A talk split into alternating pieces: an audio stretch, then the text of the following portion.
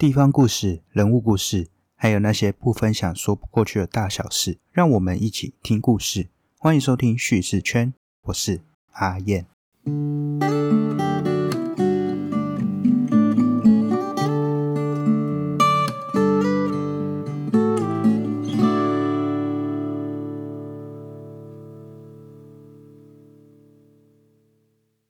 受到疫情影响，久未出国的你，是否梦想着能够搭上日本神奈川的江岛电车，享受着电车从蔚蓝海岸边呼啸而过的风景呢？其实啊，这样子海边的铁道风景，在台湾也能够看见。这条位在台湾东北角、故事非常悠久的铁道，它是沿着东北角的奇岩，还有湛蓝大海，从瑞芳这个矿业小镇，通往黄金山脉的山脚。这一条铁道呢，它叫做深澳线，听起来好像很深奥啦，但它的沿线风光其实是非常浅显的，让人很悠闲自在。那踏上深澳线，你会发现美丽的海景，还有依着东北角的秀丽浅山，曲折在北台湾最迷人的景致之间。同时，你也会走过一段东北角的发展历程，以及充满想象的黄金岁月。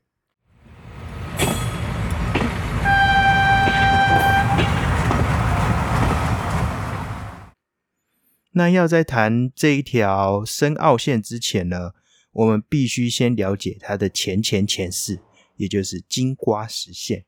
这条叫做金瓜石线的支线呢，其实是在日治时期就已经设立了。它是有基隆的八尺门，也就是现在基隆有着彩色屋子的这滨渔港附近，直达金瓜石底下水南洞的一个轻便的矿业铁路。所谓轻便铁路，其实它并不是我们现在能够见到的这种电车，而是以人力的方式去推动的这种台车。那当时会建立这条路线呢，其实是因为日本矿业株式会社要运送从金瓜石挖出来的矿砂嘛，他们挖出来之后，就透过索道从山上去把它运到平地，然后再由人力轻便车推动送到港滨，送到港口之后，再透过船运送到日本。同时啊，其实这条路线并不是只有送矿材，而且也会运送着呃来回东北角跟基隆之间的人。直到战后啊，这条铁道并没有因为挣钱的转移而废止。后来由台湾金属矿业公司接手，持续办理客运还有货运的业务。那直到一九六二年，因为这个路线实在太老旧，台金公司它的财务状况不佳，无力经营，所以就只能停止客运的业务。那再后来啊，因为公路的新建，还有矿业的衰落，让曾经这一条存在于台湾东北角的黄金铁道，就这么消失在地平线之上。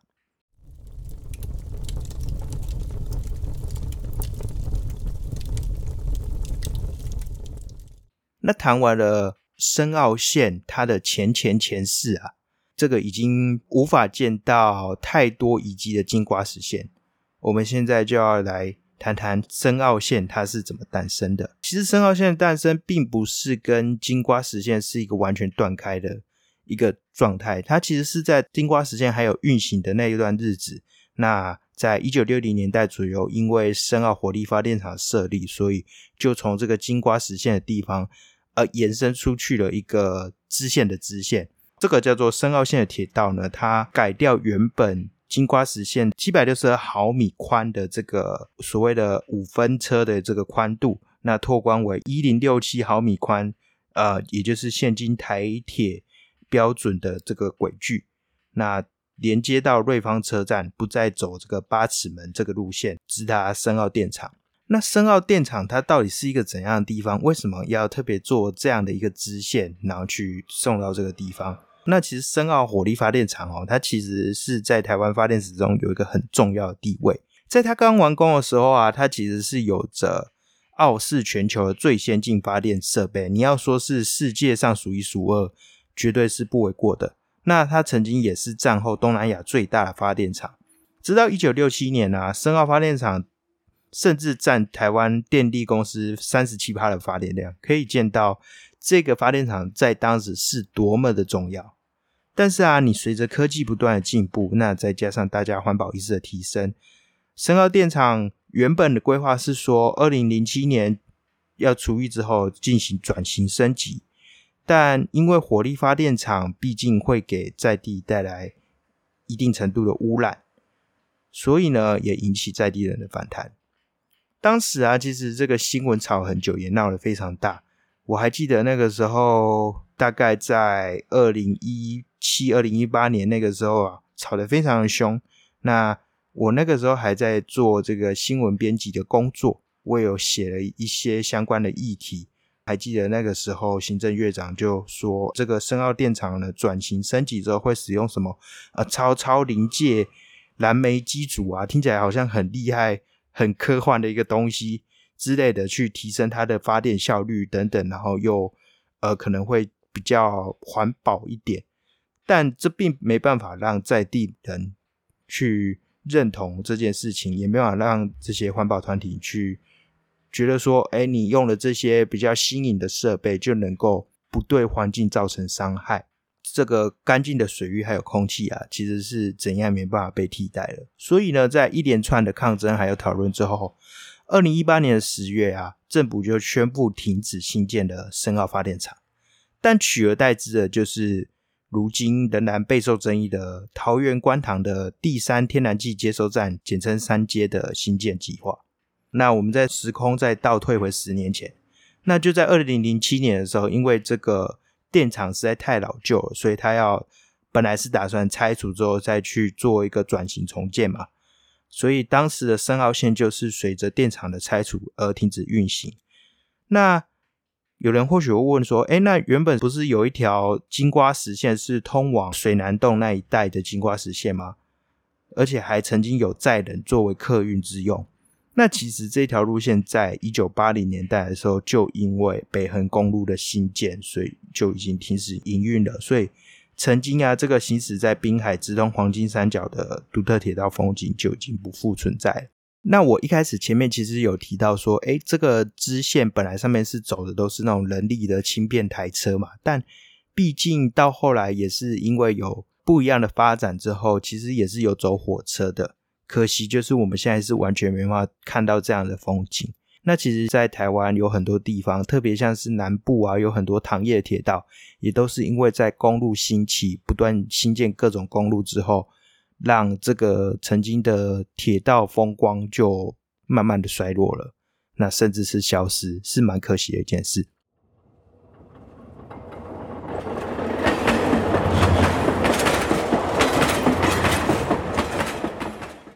那这样的深澳线从二零零七年开始，因为电厂的呃退役而废止，直到二零一八年，电厂好像也不可能再新建的。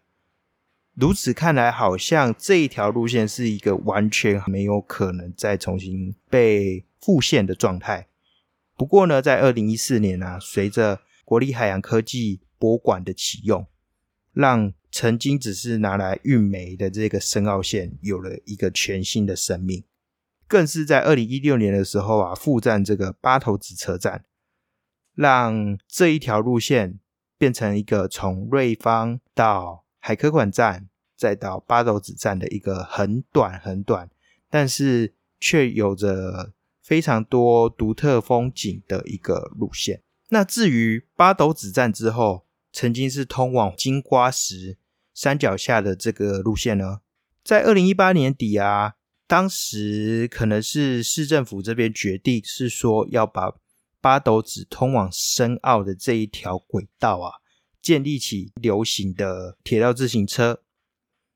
那我因为工作的关系，其实就有曾经在开幕。之前就来这边有骑过一次，然后后来也因为工作关系又陆陆续续来两三次。在上面，其实你就可以想象说，当时这个火车行驶在上面所看到的海景是多么的迷人。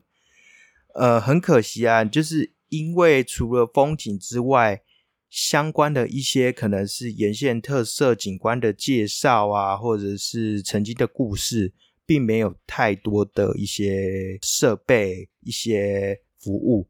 所以呢，就有点可惜，变成可能会让你来过一次之后，就会好像觉得就是这样的一个景点。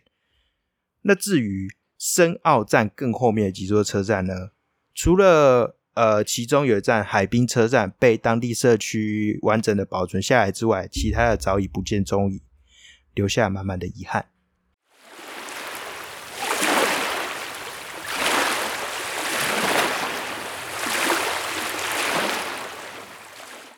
那我们现在其实就可以来细数一下，因为这条路线其实很短，然后就简单的细数一下，哎，在深澳站沿线有哪些独特车站，还有他们背后的一些特色景观以及故事。那从瑞芳站出发之后，经过一个一百八十度的弯，就可以准备走出山林，然后通往海边了。那在走出山林之前呢，我们会先到海科馆站。它就在这个一百八十度的弯转过去之后没多久，海科馆站可以说是隐藏在山林间最大的惊喜啊！虽然它的周边看起来没什么特别的风景，而且这个车站本身也没有什么很特殊的造景，但它是一个非常有特色的地方。第一个有特色的点是，它是台铁最北的车站，所以呢，这个本身就有一个非常独特的一个性质了。那走出车站之后，在附近其实就有一个叫龙轩步道的一个小小的山林步道。除了可以走到龙轩步道的制高点呢，一览八斗子的美景，还有远方基隆和平岛以及另一面深澳峡湾的滨海风景之外呢，在这个步道沿途也会走过当时北部火力发电厂，也就是如今的海科馆的员工宿舍，那一窥当年。这些人在这边所留下的生活记忆。当然啦，走出海科馆站，往海科馆所在的八斗子半岛走去，更是有除了海景之外，一整天也看不完的呃满满的故事。其实啊，在走过海科馆站之后，再经过一个瑞奥隧道，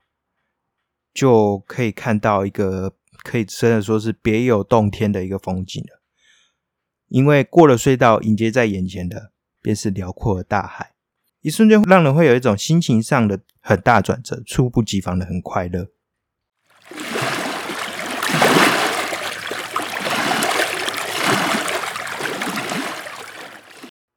离海非常近，只有一条马路之隔的八斗子车站呢，它有着不输东台湾知名的多良车站的风光，所以就让这边有着北台湾多良之称。比较特别的是啊，虽然八斗子车站被称为八斗子，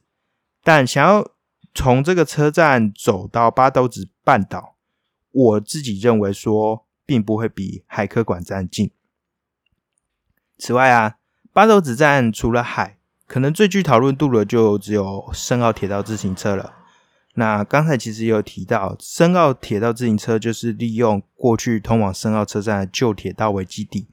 打造出来的铁道自行车体验，那它的自行车外观是一个蛮可爱的河豚造型啊，所以其实光用看的就会觉得哎很吸睛这样。那在前阵子其实是非常热门的旅游目的地，然而很可惜啊，这边就是深澳铁道自行车这样而已，除了海并没有太多的东西。不过认真说，你如果要找到一些什么的话，在深澳铁道自行车的沿线，其实会经过像是建基煤矿的遗址。这个建基煤矿是全台湾第一大的海底矿坑，但至少在我自己呃做这个铁道自行车的经验中呢，是没有太多的介绍关于这个建基煤矿的一些背景故事。那也没办法，我可能骑到一半下车去看看这个煤矿遗址，这是无法。进行的事，因为你在骑的时候，其实后面也有人在骑，你不可能下车，然后就卡在那边，让后面的人也跟着你卡住，所以就只能这样草草的骑过去。至于啊，另外一个通往深澳电厂的那一段铁轨，其实已经被拆除了，所以我们也没办法去窥探这个曾经照亮台湾，那也同时带来灰黑空气的庞然大物所承载的一个时代记忆。那过了深澳站之后的三站呢，其实都不存在的实际的用途，甚至站体本身也已经消失了。像是在深澳站之后的下一站瑞滨车站，它本体完全不复存在，已经被拓宽的公路给取代了。那你如果仔细观察这个瑞滨车站的原址周边，会发现说，哎，这里根本就没有什么聚落，就只是一个看似平凡的路口。那为什么要在这边设站呢？那是因为啊，原来这边过去是有一个海水浴场的，就叫瑞滨海水浴场。可惜就是因为周边的港口设施扩建啊，加上公路拓宽，以及后来丢下大量丑陋却充满灵魂的消波块。以稳固滨海公路的路基之后，那座曾经充满欢笑声的海水浴场就已经消失了。那在不复存在瑞滨站之后的下一站海滨站，很幸运的是，它还保存着完整的一个站体还有月台。这座车站原本叫做根子寮，但是它在一九八九年废止。那好在在在地社区在地人士的维护之下，保存了下来。现在其实是还能见到月台还有站房，是一件让人值得很开心的事情啊。比较可惜的是，我自己是没有实际去看过海滨站这个站房的沉积的地址，所以呢，我没办法太详细的跟大家描述说这里附近有什么东西。但可以很肯定的是，他们目前也就只是保存了这样的一个站房，然后这样作为一个月台的意象。感觉好像还可以带到更多东西，不是单纯就只有这个东西放在这里而已。最后啊，过了海滨站之后，其实就是到我们现在大家熟知的十三层遗址下方，同时也是通往金瓜石的水晶公路的入口。一旁外头就是有着魔幻色泽的阴阳海，这个联动车站的。站在这里的时候啊，其实你就会。不免去想象说，哎，以前若是有火车行驶到这边的时候，会是怎样一个不可思议的迷人风光了？联动车站其实本体也已经消失了，那呃，铁道啊，或是月台啊，什么都不复存在。有人推测说，联动车站它的位置其实就是在现在十三层遗址下方的那片广大的停车场啊，所以。我们就先假定说，这个停车场所在位置就是联动车站的话，那其实你就可以想象，它周边这个风景是多么的迷人。因为那个停车场其实有一个小小的观景台，走上去呢就可以眺望阴阳海。往左手边看去呢，就是水南洞一带的山林聚落啊，然后从呃瑞芳那边过来的海岸风光。我觉得其实不管怎样，让人在脑海中去想象，哎，曾经这里有一条铁道这样子过来，然后火车开过来的画面，那真的是一个，不管你是坐在火车上的人，还是你是从这座车站看过去的人，都是一个很神奇，然后会永远难忘的风景。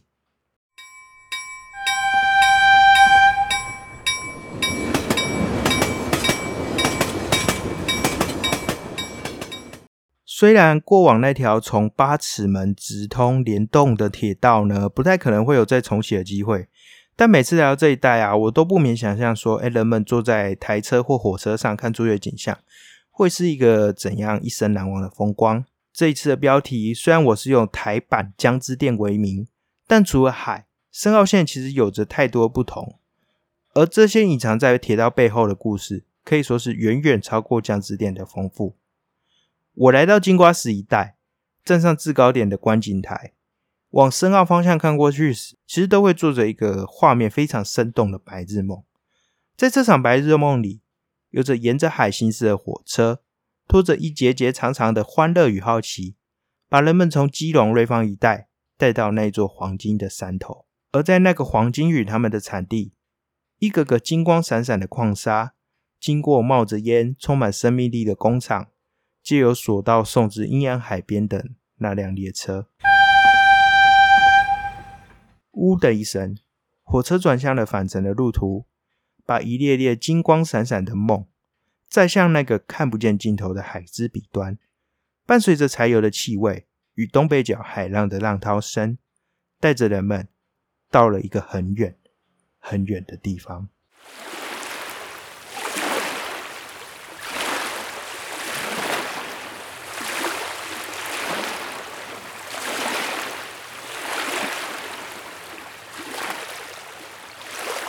不知道听完这次的故事，你还喜欢吗？如果你喜欢的话，欢迎到 Apple Podcast、Spotify 或是 Mr. Bus 给我一个五颗星的评价，留下你的心得哦。